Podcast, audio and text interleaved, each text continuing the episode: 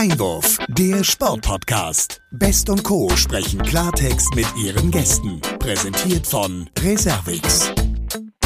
Ja, moin moin und herzlich willkommen, liebe Sportpodcast-Freunde, zu einer weiteren Folge unseres Sportpodcast Einwurf. Und wenn ich moin moin sage, dann melde ich mich natürlich wieder aus dem Norden und rufe in den Süden zu meiner geschätzten Kollegin Olivia. Hallo Olivia. Hallo Sebastian. Sonnige Grüße aus Darmstadt. Ja, danke. So langsam kommt die Sonne immer mehr äh, zum Vorschein. Blauer Himmel. Insofern gute Voraussetzungen für eine sonnige Podcast-Folge, nachdem wir ja in der letzten Folge uns mal wieder dem Fußball, in dem Fall dem Frauenfußball, zugewandt haben, haben wir diesmal eine etwas exotischere Sportart vor Augen, wobei es ja nicht nur um den Sport dabei geht, aber schon was Besonderes heute. Ja, absolut. Wir ähm, steigen sozusagen in die Welt des Surfens erstmal ein und ähm, ich bin ganz gespannt, äh, was unser heutiger Gast dazu berichten kann, weil ich mich in der Sportart so gar nicht auskenne. Ich weiß nicht, wie das bei dir ausschaut. Ja, so ein bisschen Windsurfing habe ich natürlich mal gemacht. Was heißt natürlich? Das gehörte dann damals zum guten Ton, aber ich habe es, glaube ich, nicht weit gebracht und habe dann doch eher am Strand am Ende gelegen. Also insofern. das heißt, du bist mal. nicht zum Surfweltmeister gekommen. Nee, zum Surfweltmeister also in keinster Weise. Aber ähm, da sollten wir doch gleich mal nachfragen. Du hast das ja schon angedeutet. Unser heutiger Gast ist äh, am Ende mit dieser Sportart sozusagen in seine Karriere gestartet das qualifiziert ihn aber nicht alleine, um in diesem Podcast zu sein, sondern er hat ganz viele andere Dinge gemacht, die er als Schauspieler erreicht hat, die er als Günter Kaiser von der Hamburg-Mannheimer viele Jahre gemacht hat und dann letztlich, und da kennen ihn die meisten wahrscheinlich auch her, als Dr. Sander auf dem schönen Traumschiff. Alles ganz, ganz tolle Geschichten, über die wir gleich sprechen werden. Jetzt sagen wir erstmal herzlich willkommen, freuen uns, dass er heute in der Leitung ist und sagen, hallo Nick Wilder. Ja, hallo, Damen zuerst, Olivia äh, unten, das ist ja für uns hier in Hamburg schon Süddeutschland. Sebastian, du bist ja hier im Norden, etwas nördlich von mir und ich bin hier mitten in äh, Eppendorf in Hamburg. Schönes Wetter scheint hier auf die Terrasse meiner Schwester, wo ich mich momentan aufhalte. Und äh, ja, ich bin sehr, sehr froh, bei euch im Podcast zu sein an so einem tollen sonnigen Tag. Super. Ja, danke. Wir freuen uns auch. Schön, dass du bei uns bist und äh, sind schon ganz gespannt, was du uns gleich alles erzählen wirst. Du hast ja doch schon einiges in deiner Karriere erreicht. Wir wollen aber natürlich ähm, zu Beginn, weil wir ja im Sportpodcast sind, erstmal auf ähm, das Sportliche zurückschauen. Du bist ja Surfweltmeister gewesen und äh, auch in Fehmarn aufgewachsen. Da musst du uns jetzt mal so ein bisschen mehr zu erzählen. Wie, wie bist du zum Surfen gekommen? Ja, jetzt kommen erstmal ganz, äh, ich hasse ja sowas immer, aber lehrmeisterhafte Korrekturen. Äh, auch bei Sebastian muss ich mal sagen, Fehmarn ist ja eine Insel und da leben wir nicht in Löchern, die Einheimischen. Das heißt, man lebt nicht in Fehmarn, sondern auf Fehmarn. Auf. Also wenn mhm. du, oder wenn überhaupt die Hörer jetzt mal Urlaub machen auf Fehmarn, also mit zwei, äh, zwei Sachen können die, kann man sehr gut punkten auf Fehmarn. Erstmal, äh, sie wohnen auf Fehmarn, aha, und so, oder sie sind Femaraner und nicht Fehmarner ist auch ein großer Unterschied. Und meistens wird man dann zum Kaffee und Kuchen und Erdbeertorte eingeladen. Also da hat man schon einen großen Vorteil. Und das Zweite ist, ich bin kein Surf-Weltmeister, sondern ein Windsurf-Weltmeister. Und da unterscheiden sich diese beiden äh, Sportarten äh, schon äh, gewaltig. Äh, Absolut, das eine ja. ist aber aus dem anderen geboren worden. Und ich habe äh, die, die, das Windsurfen, den Sport Windsurfen, das erste Mal gesehen auf einer Amerika-Rundreise. Da bin ich mit äh, damals 24 Jahren durch Amerika getrennt. Oder drei, wie alt war ich? nicht? 23. Und an der Westküste Los Angeles habe ich dann diese langen äh, Windsurf, äh, langen Bretter gesehen, Surfbretter mit Segeln drauf. Und habe dazu geschaut am Strand und fand das also interessant und toll, wie die da, wie die da hin und her flitzten. Und als ich dann wieder zu Hause war auf der Insel Fehmarn, äh, war ich in irgendeinem in einer Kneipe und erzählte von meinen Abenteuern in Amerika und sagte dann, und da war da so ein langes Brett, da waren mehrere am Strand und die hatten Segel drauf. Und die haben den Mast nach vorne und nach hinten getippt und konnten damit lenken. Das war also ganz toll. Wobei, worauf ich dann eine ganz trockene Antwort bekam, haben wir ja auch schon. Ich sage, mhm. auf Fehmarn, ja, an der Westküste, fahr da mal hin da sind ein paar Leute, die machen das. Und dann bin ich gleich hingefahren, habe da jemanden aus Lübeck getroffen, der hieß Theo, der war damals so um die 56 und habe ihn gefragt, ja, er hat sogar eine Schule und würde mir das beibringen. Und das hat er dann am nächsten Tag gemacht. Ich habe mich so in so einen Neoprenanzug gequetscht. Damals gab es noch keine Windsurfanzüge, aber nur für Tauchen, Tauchen-Neoprenanzug. Und dann ging's los und ich konnte es gleich am ersten Tag, war begeistert, fasziniert und das hat mich dann nie wieder losgelassen. Hm. Aber ich sag mal, wir kennen das ja auch noch am Ende. Windsurfing war ja auch ein Stück weit cool. War das damals auch schon cool? Also so die coolen Jungs am Strand. Hatte das schon dieses Image? Und vor allen Dingen, wie ging es denn dann weiter, dass du im Prinzip diesen Titel dann auch errungen hast? Ja, es ging, äh, äh, wie oft so Dinge in meinem Leben, wenn sie dann auf einmal äh, losgehen, dann gehen sie gleich explosiv los. Also ich hatte äh, gerade mal eben das gelernt und hatte äh, genug Geld gespart und wollte natürlich sofort mein eigenes Brett haben. Und an dem Abend, äh, an dem, ja, an dem Abend, als äh, an dem Tag vormittags das Brett ankam, äh, war eine riesen Strandparty und damals eben, äh, ja, mit 23, äh, da wollte man natürlich unbedingt im Sommer auf so eine Party mit Lagerfeuer und äh, ja, vielen, vielen äh, Mädels und, und äh, guter Musik. Aber ich war so fasziniert, ich habe bis nachts um elf, glaube ich, bis ich nichts mehr sehen konnte, auf dem Brett gestanden. Mir war alles ganz egal. Und es war dann aber natürlich auch cool. Also äh, äh, ja, gute sieben Jahre davor hatte ich eine Band auf Fehmarn und da waren sie die ersten mit langen Haaren und bisschen von dem von dem lustigen Zeugs geraucht und wir waren verschrien und die hatten diese wilde Musik und äh, da waren wir irgendwie auch schon die coolen Jungs, aber das Windsurfen war dann nochmal obercool, wenn man da so ein Brett hatte am Strand. Mhm. Also mhm. da konnte man schon großen Eindruck machen und im Jahr drauf habe ich dann sofort äh, in Argenigen in Spanien äh, auf der Insel Gran Canaria meine Windsurflehrerausbildung gemacht bei diesen berühmten Chachula-Zwillingen, äh, die jetzt immer noch auf Fehmarn wohnen, 81 Jahre alt sind, immer noch Identical Twins. Also die sehen sich Legenden, kaum ah, also kann man sagen. Ne? Also die, die unterhalten ja das, jeden Raum, in den die kommen. Ne? ja, die waren schon bei Lanz, äh, bei einer der ersten äh, Talkshows bei Lanz. Die muss man sich im Netz mal wirklich angucken. Charchulla, also zweimal mit CH und Doppel L und Lanz eingeben. Das ist, es ist köstlich. Also Lanz kam kaum zu Wort und er ist ja eigentlich jemand, der Leute und Gäste oft und gerne unterbricht. Die ließen sich nicht unterbrechen. Die beiden haben die gesamte Sendung gewuppt und hörten nicht mehr auf zu reden.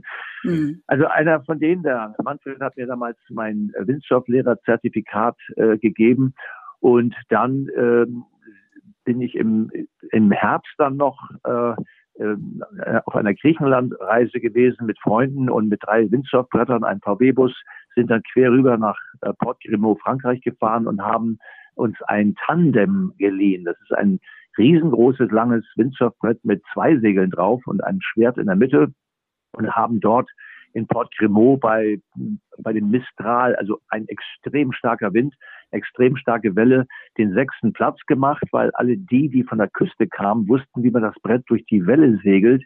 Und die ganzen Stehsegler aus Deutschland von den Baggerseen, da wurde der Mast sofort zerbröselt, da war nichts mehr nach. Die hatten riesen Materialschaden.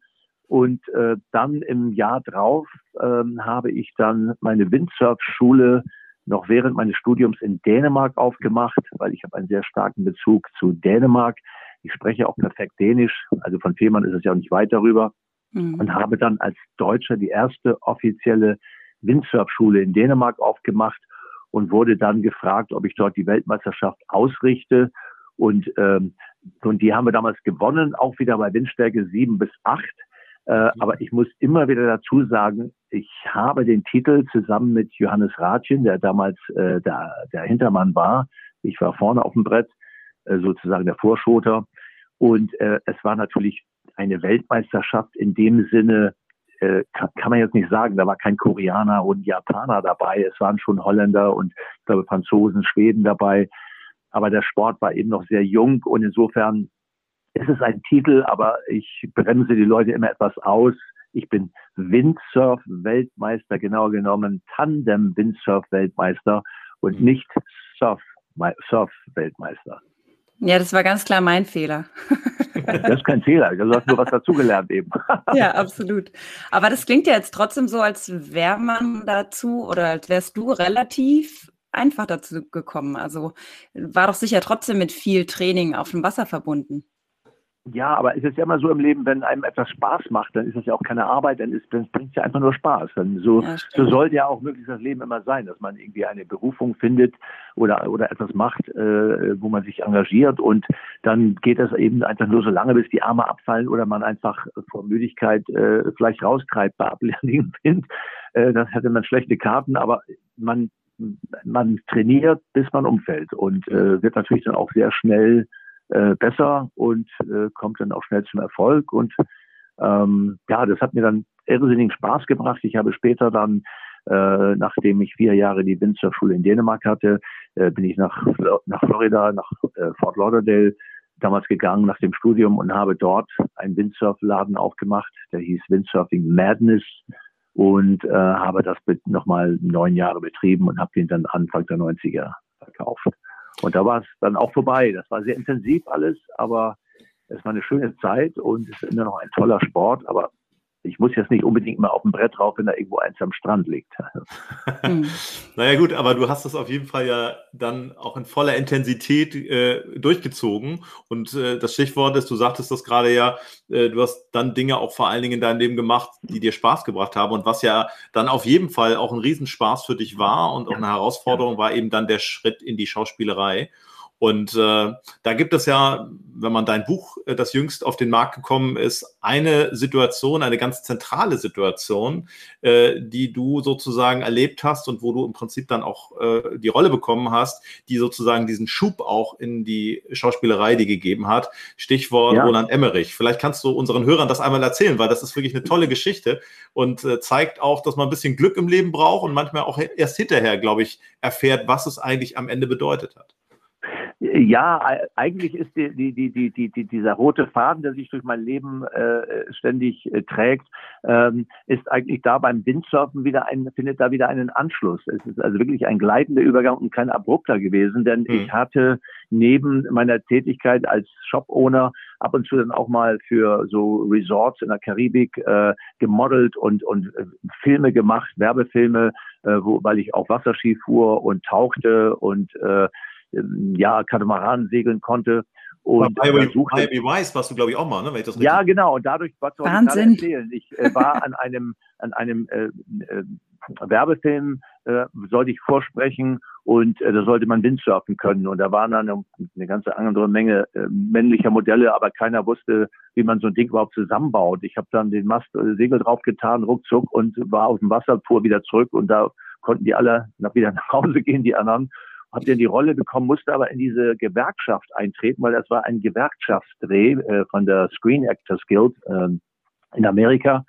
Das kostete damals 250 Dollar. Bin froh, dass ich eingetreten bin damals, denn heute beziehe ich eine Pension aus meinen ganzen Filmen, die ich gemacht habe, daraus. Mhm. Und ähm, dann, ungefähr drei Monate später äh, sollte ich dann als Komparse äh, wollte ich mir Geld verdienen und war dann auf dem Set von Miami Vice. Und damals kannte natürlich kein Mensch, was wer Miami Vice oder was das war oder kannte auch keiner so richtig Don Johnson, auf jeden Fall nicht in Deutschland. Und im nächsten äh, Augenblick wurde ich gefragt, ob ich eine Sprechrolle übernehmen wollte oder würde. Und hab, man hat mich dann in weiße Klamotten äh, gesteckt und ich war ein Schiedsrichter auf einem Zigarettenbootrennen von so Drogenhändlern und den, äh, den Polizeijungs eben und musste eine Flagge runternehmen äh, und dann fragen, where is number five? Und äh, ja, die konnten sie nicht finden und dann habe ich dieses Rennen gestartet. Dafür bekam ich dann gleich die, glaube ich, sechsfache Gage äh, eines Komparsen, konnte nach einer Stunde nach Hause gehen und konnte das auch nur machen, weil ich eben schon in der Gewerkschaft war, war sonst ja. wäre es nicht gegangen. Und äh, dann habe ich den Laden verkauft und ähm, habe mich dann entschlossen, Schauspieler zu werden mit dem Gedanken hatte ich öfter schon mal gespielt, seitdem ich mit meiner Band immer auf der Bühne stand und bin dann alle Zelte abgebrochen nach Hollywood, nach Los Angeles gegangen, blauäugig, äh, wie sonst nicht was, weil jeder, der in Hollywood ankommt, denkt man, Hollywood wartet auf einen, aber da sind da 5000 andere, die gleichzeitig mit dem Bus ankommen. Und äh, nach äh, einigen, ja nicht Fehlstarts, aber sehr guten äh, Lehr Lehrmanövern äh, habe ich es dann nach ein paar B-Movies und allen äh, amerikanischen Soaps wie General Hospital in Stargate geschafft. Da traf ich Roland Emmerich und äh, war auf dem Casting wusste damals aber nicht, wer Roland Emmerich war und äh, kam dann bei einem sogenannten Callback äh, wieder zu dem zweit, zur zweiten Runde des Castings, wo also schon mal von 45 Schweden aussortiert wurde und ich kann, ich konnte Schwedisch äh, fließen, aber war kein Schwede, wurde aber trotzdem unter die letzten äh, fünf ausgesucht und kam dann rein und da waren so 18, 19 Executives und auf dem Boden unten äh, saß so ein bisschen hingefläht Roland Emmerich mit seiner Schwester und seinem Filmpartner und äh, ähm, äh, kreativen Partner Dean Devlin. Und dieser Dean Devlin guckte auf mein Resümee, was natürlich zur Hälfte erlogen oder stunken war. Das muss man eben machen, um irgendwie weiterzukommen. Mhm. Und er sagte dann, oh, Nick, you also speak German, not only Swedish. Und da sagte ich, äh, yes, und hörte, wie dieser Mann neben ihm, also besagter Roland Emmerich, etwas zu den Herren, die am Tisch saßen mit Schlips und Kragen, äh, aber ein, mit einem deutschen Akzent. Und dann fragte ich, sag mal, bist du Deutscher? Und daraufhin meinte er, äh, ja. Ich sag, wo kommst du denn her? Ja, aus Sindelfingen. Ich sage, Sindelfingen, da habe ich mal so eine Märklin-Eisenbahn, so ein Bahnhof Sindelfingen, so ein Fallerhäuschen zusammengeklebt mit Uhu. Und irgendwann wurden wir dann krass unterbrochen von der Casting-Dame April Webster und sagte, I think we established that Nick speaks German. Can we go on? Und dann musste ich aus dem Stand eben meine meinen Vortrag da machen für das Casting und äh, im nächsten Augenblick hieß es Thank you und das ist mal das berühmte Zeichen, Sie können jetzt gehen. Ja und war dann draußen und dachte, mein Gott, habe ich das Ding verballert und versägt. Aber man fand mich so charmant und natürlich und äh, toll, dass ich diese Rolle bekam. Und ein Jahr später setzte ich mich in den Kinostuhl äh, und bei der Premiere äh, auf dem Hollywood Boulevard in dem berühmten äh, Men's Theater, äh, Grauman's Theater, und sah mich dann selbst als schwedischen Archäologen auf der Leinwand in einem Film, der dann ein Welterfolg wurde. Großartig. Wahnsinn. Und dafür müssen andere jahrelang in die Schauspielschule gehen. Ja, um also ich, ich bin ja auch ein Freund da irgendwo von Amerika, weil Amerika ist wirklich da insofern immer noch das Land der tausend Träume, weil wenn man etwas kann und, und, und, und gut ist, dann wird man genommen. Das ist nicht so wie oft in Deutschland, Schule, Schuster bleibt bei deinen Leisten und wir wollen den Lehrbrief sehen was nützt dir ein Lehrbrief, wenn du es trotzdem nicht verstanden hast, den Beruf oder das Können dir nicht angeeignet hast? Äh, und da ist in Amerika es dann so, wenn man es kann und man macht auf sich aufmerksam, dann kriegt man die Chance und äh, dann muss man auch dranbleiben und auch liefern können, abliefern können. Ja. Ja, jetzt darf man ja nicht vergessen, neben der Schauspielerei ist ja ganz klar, muss oder muss der Name Günther Kaiser natürlich nochmal fallen. Du bist ja sozusagen dann von der Schauspielerei so ein bisschen in die Werberichtung ähm, ja, gestolpert, beziehungsweise es muss uns gleich mal erklären, wie es dazu kam, dass du zu dem bekanntesten deutschen Versicherungsvertreter geworden bist. Ja, darüber war ich mir natürlich auch nicht im Klaren, bis ich dann der Versicherungsvertreter war, denn ich war ja schon so lange weg aus Deutschland, dass ich ab hier und da mal irgendwo die Werbung gesehen hatte, sicherlich und auch wahrgenommen hatte. Also Herr Kaiser, ähm, der mit der, die Vorgänger, meine beiden Vorgänger mit der Kassenbrille und dem lichten Haar und äh, bekam dann von einer guten Freundin aus Hamburg, äh, eine Casting-Dame, äh, die ähm, äh, Frau Molitoris, äh, einen Anruf. Ich hatte ja schon ein paar Mal mit ihr zusammengearbeitet, äh, als ich dann immer in Hamburg war und immer auch sehr lukrativ. Jedes Mal fiel immer für mich ein Job äh, dabei ab. Und die rief mich in Amerika an und sagte, ähm, die suchen einen neuen Herrn Kaiser. Und ähm, ich wusste so ungefähr, wer, wer das war, eine Werbefigur. Und die Vorgabe der ähm, Hamburg-Mannheimer war, sie suchten jetzt, wo sie zum dritten Mal den Kaiser installieren wollten, äh, jemanden, der so ungefähr der James Bond der Versicherung sei oder sein sollte. Und äh, da musste ich da mal schmunzeln und sagte, ja, James Bond der Versicherung. Ich, ich sehe zwar dem, äh, dem äh, Pierce Brosnan etwas ähnlich und werde oft darauf angesprochen, aber äh, da wussten sie ja nicht, dass ich existiere. Also das war eben die Vorgabe. Ich kam als letzter äh, aus Los Angeles angereist, damals nach München. Die Kamera wurde nochmal aufgemacht und ähm, ja, ich wurde Herr Kaiser und erst ein ja, ein, nach dem ersten Werbedreh, der dann natürlich auch im Fernsehen lief, ein halbes Jahr später war ich auf einer Live-Veranstaltung in Leipzig, war das? Ja, Leipzig war das damals. Und da wurde es mir bewusst, denn da waren 20.000 Versicherungsagenten in einem riesen, in einer riesen Halle. Und Dravi Deutscher war damals das musikalische Beiprogramm. Und ich sollte dann regietechnisch auf die Bühne kommen mit einem Fahrrad. Marin Gilze aus dem Glücksrad hat es damals moderiert. Und meine Aufgabe war es jetzt, mit Vollkaracho auf die Bühne zu rasen, dann eine Vollbremsung zu machen. Und äh, dann fragte sie mich, was machen Sie hier? Sie gehören hier auch nicht auf die Bühne. Äh, wer sind Sie überhaupt? Worauf ich dann sagte, ich bin Günter Kaiser von der Mannburg-Mannheimer. Und da brach in diesem Saal ein Getöse aus. Ich dachte, ich dachte in dem Augenblick wirklich, und ich werde es nie vergessen, ich bin einer von den Rolling Stones und wir machen in Hamburg in der Arena hier ein Konzert. Die sind vollkommen ausgeflippt und das hat mir also damals auch ein bisschen Angst gemacht, weil es einfach so laut war und, und mhm. so intensiv. Und da war mir klar, Herr Kaiser war zu seiner Zeit damals ein Rockstar. Eine Nummer, eine echte Nummer. Man muss dazu sagen, weil du vorhin auch so davon sprachst, der James Bond, also der Kaiser war ja vorher auch schon ein bisschen angestaubt. Ich glaube, die beiden ersten Generationen Kaiser, die waren dann doch sehr auf Aktentasche und sehr konservativ. Und ich glaube, das war ja auch mit ein Grund, warum man da eine neue Generation in die Welt setzen wollte. Und da kamst du, glaube ich, dem, dem Image der Marketingleute dort genau richtig. Ja, es ist natürlich, ich sehe es ja auch beobachtet, auch beim Traumchef habe ich es beobachtet, man versucht sich ja immer äh, den, dem, diesem Generationswechsel anzupassen. Also das hat der Rademann ja auch mal sehr gut gemacht. Äh, in der ersten Dekade sieht das Traumschiff nicht mehr so aus oder in der zweiten nicht mehr wie in der ersten. Und die Vorgänger waren sicherlich zu der Zeit, wo Fernsehen auch ein bisschen einfacher gestrickt war, die technischen Aufnahmen, also kameratechnische Schnitt und so weiter eben anders waren. Man kam jetzt in, eine neue, in ein neues Zeitalter. Es war aber immer noch das Zeitalter des seriösen Versicherungsvertreters, der, und so kannte ich es auch zu Hause bei uns auf der Insel Fehmarn, der jahrelang einem zur Seite stand und ähm, dem Familienvater eben Rat äh, gab. Und dann war man als der Kaiser bei der Feier der ersten äh, Tochter zum Geburtstag dabei und dann bei der mhm. Konfirmation und später bei der Hochzeit und dann wurde von den Kindern wieder Herr Kaiser angerufen, um die wieder zu versichern. Er war so ein, ja, ein Symbol, ein Ratgeber, ein, ja. ein, ein gut, guter Freund. Und mhm. trotzdem war aber die Figur natürlich immer noch mit Schlips und Kragen, also sehr äh, angezogen. Ich musste nicht mehr den Koffer in der Hand halten, diesen, äh, diesen Lederkoffer mit wo keiner weiß, was da überhaupt mal drinne war. Das wurde ja nie gelüftet, das Geheimnis. Aber ähm, es war schon seriös, aber schon etwas, wie du schon sagst, äh, Sebastian Salopp, also ja, moderner. Ja.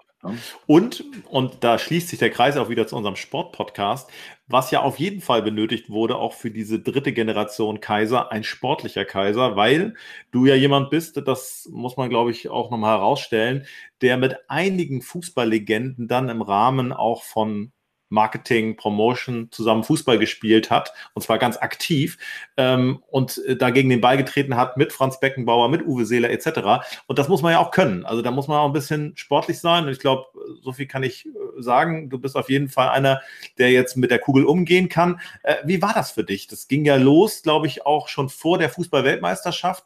Aber letztlich muss es ja auch großen Spaß gemacht haben, äh, dann auch als Herr Kaiser dann noch fußballerisch aktiv zu sein. Ja, das, das kam dann irgendwie so von links. Auf einmal äh, nahm ich dann natürlich wahr, dass die Hamburg-Mannheimer sich engagiert hatte, äh, was sie auch schon mehrere Jahre oder Dekaden, glaube ich, gemacht hat. Also, Versicher also Fußballspiele zu versichern, Sportveranstaltungen hatten da auch einen ganz speziellen Bereich und hatten sich jetzt äh, äh angemeldet, nicht nur als nationaler Sponsor der Fußball-Weltmeisterschaft 2006, die damals in Deutschland ausgetragen wurde, sondern auch natürlich auch als Versicherer. Und daraus entstand dann eine sogenannte Kaisertour. Und was dort ablief, war Folgendes. Und äh, Sebastian, wir kennen uns ja aus der Zeit. Also für ja. die Hörer, die sich da nichts drunter vorstellen können, können, es war jetzt nicht, dass mit Pferdewagen und Kutsche Herr Kaiser also mit einer Krone da ankam. es war ähm, schade ein, eigentlich. Ein, ein, ja, schade eigentlich, stimmt. Da hätte man Gag draus machen können. Es war eine Zeit von, ich glaube, fast zwei Jahren, wo wir in einem Abstand von zwei Monaten immer jeden Austragungsort äh, der Fußballweltmeisterschaft in Deutschland besucht haben. Ob das jetzt hier in Hamburg war oder in Stuttgart oder München. Und dann am Freitagabend äh, auf dem jeweiligen Marktplatz äh, ein, großes, so Art Spielbudenmäßig äh, äh, Kulisse aufgebaut haben. Adidas war damals mit im Boot. Die haben dann, glaube ich, drei oder vier kleine äh, Mini-Rasenfelder gehabt auf dem Asphalt Ähm, und das war dann auch mit verkleinerten Mannschaften. Es durfte sich die lokale Schraubenfirma gegen die Jungs von der Post oder Jungs von der äh, Duschkabinenhersteller melden und dann mit einer Besetzung, ich glaube fünf oder sechs Leute waren es damals auf dem kleinen Spielfeld, ja, so fünf. eine fünf, glaube ich, ja, eine Mini-Weltmeisterschaft machen äh, und dann im Ping-Pong-Spiel von Freitag bis Sonntag wurde ein Sieger ermittelt und ähm, dann äh, Samstagabend war dann immer das, das große Highlight äh, im Rathaus, äh, wo sich dann alle trafen mit einem großen Buffet, mit dem Bürgermeister, mit den lokalen Stars, Fußballstars der älteren Generation. WM-Botschafter, also ich glaube, es gibt keinen WM-Botschafter oder gab keinen WM-Botschafter, mit dem du nicht zusammen da auf dem Platz gestanden hast. Ja, es waren, es waren äh, irrsinnig Größen, Größen dabei. Ich habe, äh, damals gab es ja auch diesen wunderbaren Film, Das Wunder von Bern. Mhm. Äh, mhm. und äh, da waren ja auch äh, echte Fußballspieler, Schauspieler, Fußballspieler da drinnen und die kamen auch immer und das war immer so eine Art Showspiel, wo das Fußball, die Fußballer von diesem Film, das Wunder von Bern gegen eine Auswahl gespielt haben und in dieser Auswahl waren dann eben ja Bernd Hölzenbein, Uwe Seeler, also viele Spieler, die wurden schnell auch mal wieder ausgewechselt, dass möglichst viele Prominente da mitspielten. Und dann wurde eben abends gefeiert äh, und diese berühmten, ach, wie hieß der Name nochmal, ein Freund von Uwe Seeler, der aus England damals kam. Äh, das war in Hamburg. Wie hieß der noch, äh, Sebastian? Äh, George Cohen? Ja, war der das? das der war auch in, in dem Spiel 1962 dabei. Ja, 66, genau. George Cohen. 66, ja. Genau, ja, genau. Ja. Der war, der war dann auch da. Und das waren schon Legenden und, und toll und die waren auch alle gut drauf und alleine Schmidt Hölzenbein, jedes Mal mit dem zu spielen. Und der konnte es ja, der konnte es nicht verknusen und vertragen, wenn er verlor. Der hatte ja. so einen Biss im Alter auch noch, äh, der konnte einfach nicht verlieren und war dann auch an dem Abend bei der Feier nie gut drauf, wenn wir verloren haben. Und ein Horst also, Eckel muss man auch noch erwähnen, der war auch noch dabei, daran ja, kann ich mich natürlich. auch noch erinnern. Also auch einer der 54er Weltmeister, die sich nicht haben nehmen lassen, mit Günter Kaiser zusammen erst Fußball zu spielen und dann Bierchen zu trinken. Eine Geschichte müssen wir noch äh, hervorheben, ähm, die mir noch sehr stark in Erinnerung äh, geblieben ist. Bevor das Ganze losging, warst du ja schon auch in der Bundesliga immer als Herr Kaiser dann auch bei den Bundesliga-Vereinen aktiv. Und da hat man dich dann sogar auf dem Dach des Berliner Olympiastadions rumkrabbeln gesehen. Wie kam das denn? Ja, das war äh, äh, das war einer der Hamburg-Mannheimer äh, Versicherungsmenschen, äh, die da in Berlin die, die Agentur hatten. Der hat das, die hatten so eine Loge in, in Berlin in dem großen Olympiastadion und hatten äh, dann wollten etwas ganz Besonderes machen in dem Spiel von VfL, VfL Wolfsburg gegen Hertha BSC mit, glaube ich, 63.500 Zuschauern, hatte man jetzt vor, dass Herr Kaiser von dem Glasdach, das ist diese Umrandung in dem berühmten Olympiastadion, die so etwas schräg nach oben geht, dann oben keine Kante mehr hat, so dass man also im Trocknen ist, also in den Zuschauereien. Und äh, da sollte ich jetzt vom Dach aus hochlaufen, diese Glasfassade und den Ball reinschießen. Das wurde am Tag vorher auch geübt und gleichzeitig äh, sprangen aus dem Flugzeug äh, vier äh, äh, Paraglider raus, die dann in das Stadion reinglitten, während der, Flu während der Fußball ins Spielfeld geschossen sollte, äh, geschossen werden sollte. Und das haben wir dann vorher geübt. Du warst ja damals Zeuge, Sebastian. Wir sind aufs Dach gekrabbelt oben. Und ja. ich habe mir diese Glasplatte angeguckt, die war vielleicht so gefühlte fünf oder zehn Zentimeter dick. Und ich dachte, nein, nein, nein, nein. Also wenn die bricht, dann bin ich ein toter Mann. Aber man versicherte mir wirklich mit allen Menschen, die da waren, dass das kann nicht brechen. Und das alles live in der Sportschau.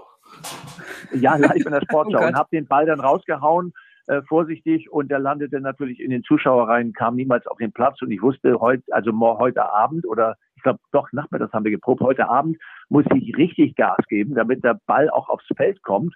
Und ähm, ja, dann äh, glaube ich vier Stunden später äh, waren wir dann im Stadion, 63.500 Zuschauer. Es war eine kleine Bank für uns freigehalten worden. Äh, du warst mit dem Fernsehteam dabei. Auf einmal wurde die Kamera auf mich gerichtet. Du hast mir das Mikrofon ins Gesicht gesteckt. Es war so laut. Ich wusste überhaupt nicht, was du mich da gefragt hattest. Im nächsten Augenblick ging die Kamera an und ich sah mich auf vier großen LED-Screens äh, in voller Größe und ähm, habe auch nicht gehört, mich selber gehört. Es war so laut, ich habe einfach nur gesagt, ich bin froh, dass ich hier bin, gutes Spiel oder irgendwas. Und dann war schon wieder Nutella-Reklame danach. Und dann sind wir schnell aufgestanden, rausgelaufen aus dem Stadion, rundherum und wollten jetzt aufs Dach, um den Ball hochzuschießen. Dann stellten wir fest, damals voller Panik, dass die Tür abgeschlossen war. Hausmeister anrufen, ganz schnell mit dem Handy, der kam angerannt, machte die Tür auf, wir die Wendeltreppe hoch waren, oben auf dem Dach. Und da weiß ich noch, da fragte ich alle Beteiligten und Jungs, wo ist der Ball? Ach du, der Ball. Du bist dann runtergerannt in einem Affentempo, diese Wendeltreppe. Und da weiß ich noch, da sagte der Regisseur zu mir, die springen jetzt oben aus dem Flugzeug. Das ist genau getimt, diese vier Paraglider. Wenn jetzt innerhalb der zehn Sekunden der Ball nicht kommt, dann müssen wir es abbrechen, dann lassen wir es. In dem Augenblick, hat er es gerade gesagt, ging diese Dachgelukenklappe auf mit einem riesen Bumm und äh, da standst du da wie Kai aus der Kiste, hattest den Ball in der Hand und schries, Nick, fang! Er hat den Ball gefangen, habe ich umgedreht und dachte nur jetzt im Dunkeln da oben, bloß nicht zu weit laufen, da ist keine Reling, dann fällst du wie ein toter Sack vom, vom Himmel. Und, und daran denken, dass du den Ball triffst. Und Kinder, es ist nicht so einfach, den Berg hochlaufen und dann einen Fußball treffen und dann noch mit richtig Wumms. Und ich dachte mir in dem Augenblick, wenn ich da jetzt vorbeitrete, dann werde ich so einen Schwung haben, dass ich mich sowas von auf den hinteren äh, äh, Teil lege, dass ich jetzt in der Sportschau das Gelächt der Nation werde. Und ähm, ich habe den Ball getroffen und er ist dann wie Magie auf den Elfmeterpunkt bei Hertha BSC gelandet. Ich war fix und fertig. Meine Schlagader, die Punkte oben am Hals. Ich glaube, mein Kopf war ganz blau. Ich habe, glaube ich, drei Whiskys in der Lounge reingehauen. Ich, das war also sehr aufregend. Und es war aber nicht der letzte Auftritt als Günter Kaiser, oder? Du hast es ja zwölf Jahre, glaube ich, gemacht. Äh, 14 nicht, Jahre. 14 Jahre, okay. Nein, es wurde dann nochmal von der Firma Check24. Die hatte dann den Mut, Herrn Kaiser nochmal als ehrbaren Kaufmann und, und äh, treue Seele in ihren Spots äh, äh, reinzuholen. Und ähm, ja, wer den Spot damals gesehen hat, Herr Kaiser kommt wieder zu Besuch und ganz aufgeregt hat diese Familie, die ja auch jahrelang jetzt immer zu sehen war bei den Check 24 Spots, äh, gesagt, das ist unser alter Versicherungsvertreter, Herr Kaiser, oh mein Gott. Und dann haben die mich da bearbeitet auf dem Sofa. Äh, ich kam überhaupt nicht zu Wort. Und dann äh, sagte ich nur zu den beiden, also das ist komplizierter als Sie denken, also mit den Versicherungen, woraufhin die Frau sagte, wir wollen es aber einfach haben. Und das spiegelte wirklich, äh, wirklich den Geist der Nation dar. Wir wollen alles einfacher haben heute, möglichst in, im, im Computer viel Geld sparen und selber uns eine Versicherung zusammenbasteln, was vielleicht bei einer Autoversicherung geht, aber nicht bei einer Betriebsrentenversicherung. Äh, äh, und äh, es war so ein bisschen ja auf die Schippe genommen, der Beruf des Herrn Kaiser, aber irgendwo letzten Endes hatte es doch eine zündende Wahrheit in dem Sport, dass eben äh, das nicht so einfach geht. Also dass man sich doch da dann Fach, äh, einen Fachrat holen sollte und einen richtigen Herrn Kaiser anrufen, der Ahnung davon hat, bevor man sich da irgendwo einer Versicherung äh, mit Unterschrift an, anvertraut. Ja, absolut, ja. Ja, witzig. Also, wenn ich es nicht besser wüsste, würde ich sagen, das ist auf jeden Fall ein Märchen. Das kann man ja gar nicht glauben, dass das alles so funktioniert hat. Aber ähm, um das Ganze abzurunden, müssen wir ja jetzt doch nochmal auf ein Thema kommen, und zwar auf Dr. Sander, den Traumschiff-Doktor, sozusagen der Traum aller Frauen, jahrelang im Fernsehen. Ähm, seit 2020 oder glaube ich Ende 2020 ja nicht mehr ähm, an Bord Stimmt, sozusagen. Ja. Mhm. Wie ist das jetzt ohne Dr. Sander jeden Morgen aufzustehen? Ähm, schön. Dr. Sander kam ja auch wiederum, weil wir mit dem roten Faden bleiben wollten. Der ja. Rademann hat damals zu mir gesagt, Junge, wie hast du lange hast du das gemacht da mit der Versicherung, den Kaiser? Ich sage, Wolfgang, 14 Jahre. Naja, sagt er, der Tafel selber hast du nicht gestohlen und du bist ja eine sympathische Figur. Du bist jetzt mein neuer Schiffsarzt. Und der hat sich das wohl überlegt damals dass eben Herr Kaiser damals einen Wiedererkennungswert von, hatte von 86,5 Prozent 2002 und ähm, hat mich dann zum Schiffsarzt gemacht, zehn Jahre lang Dr. Sander. Eine wunderschöne Zeit, äh, zehnmal die Welt gesehen mit meiner Frau Christine und ich, vorwärts, rückwärts, äh, tolle Abenteuer, äh, wunderbare Länder gesehen, viel erlebt.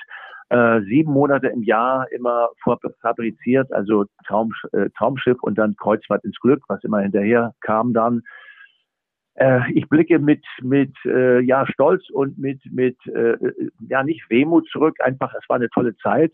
Aber jetzt kommen neue Abenteuer und wie alles im Leben habe ich es auch wie damals äh, Windsurfen, Motorradfahren, äh, Fußball, äh, Herrn Kaiser intensiv gelebt und äh, schmunzel jetzt, habe tolle Erinnerungen, gerade mit dir, Sebastian. Wir haben viel gelacht auf diesen, ja. auf diesen elf, elf Kaiser-Tour-Stationen.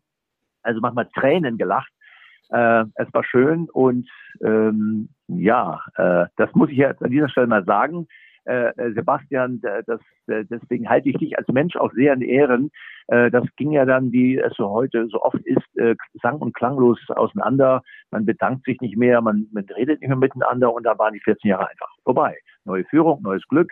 Aber du hast damals mit den Kollegen vom, von dem äh, von dem ähm, Wunder von Bern. Ja, das Wunder von Bern und äh, unser Masseur, wie heißt er schnell, äh, dem Hermann Rieger dem Hermann Rieger ein, genau. ein wunderbares Kaiserlied äh, am Piano gemacht mit einem Chor. Das habe ich also bei mir auf dem Laptop und äh, finde ich immer wieder herrlich. Also das hat mich dann mit einem Schmunzeln an unsere gemeinsame Zeit erinnert und ja, also das war ja. toll. Absolut. Gemeinsame Zeit ist das Stichwort. Ja, ich denke da auch gerne dran, äh, lieber Nick. Ähm, wir möchten gerne abschließend natürlich noch ein bisschen nach vorne blicken.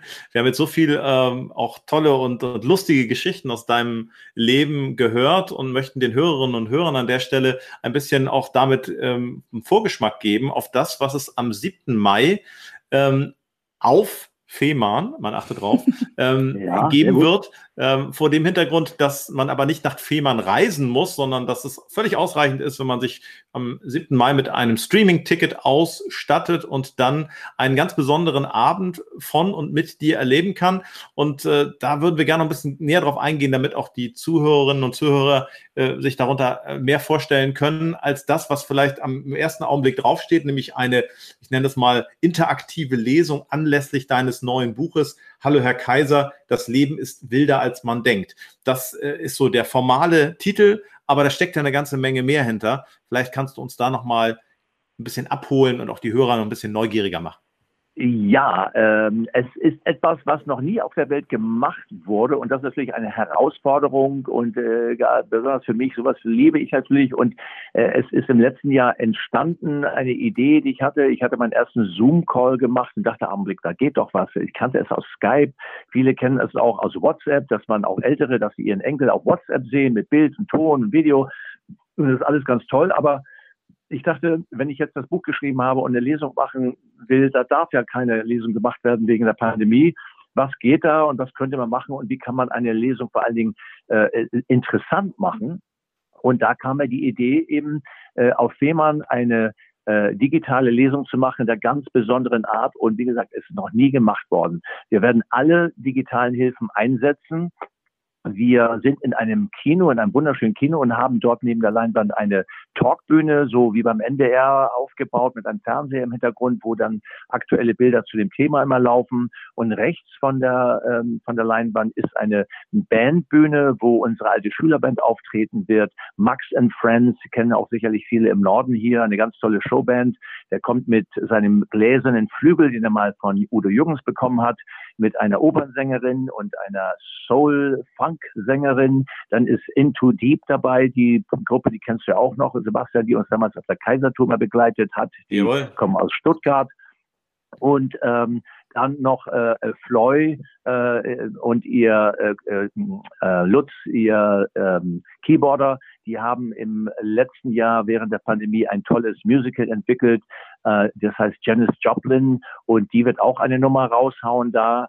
Äh, und dann werden wir digital abheben von FEMA mit Hilfe des Planetariums und so ein bisschen Space Odyssey 2001 oder ich sage gerne 2021 à la Stanley Kubrick äh, äh, visuell äh, erstellen, dass wir rausfliegen ins All, sehen die wunderschöne Erde, wie sie sich dreht und dann bis zu den Satelliten raus und das symbolisiert auch so ein bisschen diese digitale Welt und, und rasen dann wieder runter nach Hawaii, um Conny Reimann abzuholen mit seiner Frau. Oder wir rasen wieder zurück äh, und landen dann in Südtirol Dort haben wir die Kastelruther Spatzen und dort werden äh, der Norbert Rehr wird mit seinem Sohn dort etwas spielen in kleiner Besetzung, natürlich auch wegen Covid dürfen die auch das ganze Orchester nicht haben und dort werde ich dann synchron auf Fehmarn und das ist eben digital möglich mit der Mundharmonika die beiden begleiten.